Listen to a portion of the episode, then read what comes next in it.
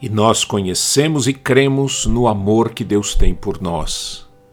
Deus é amor, e aquele que permanece no amor, permanece em Deus e Deus nele. Deus é amor. Que declaração mais poderosa!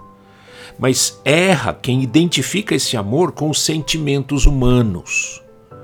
O amor de Deus é perfeito, não milita em erros, não é injusto nem pervertido. O amor de Deus é puro, não é ciumento, não se porta inconvenientemente, nem se ensoberbece. O amor de Deus é a causa de não sermos consumidos e nem destruídos quando nos rebelamos contra Ele. O amor de Deus tem nome: Jesus Cristo. Jesus Cristo em total poder em sua vida, morte e ressurreição. Esse amor é perfeito e é o único que jamais acaba.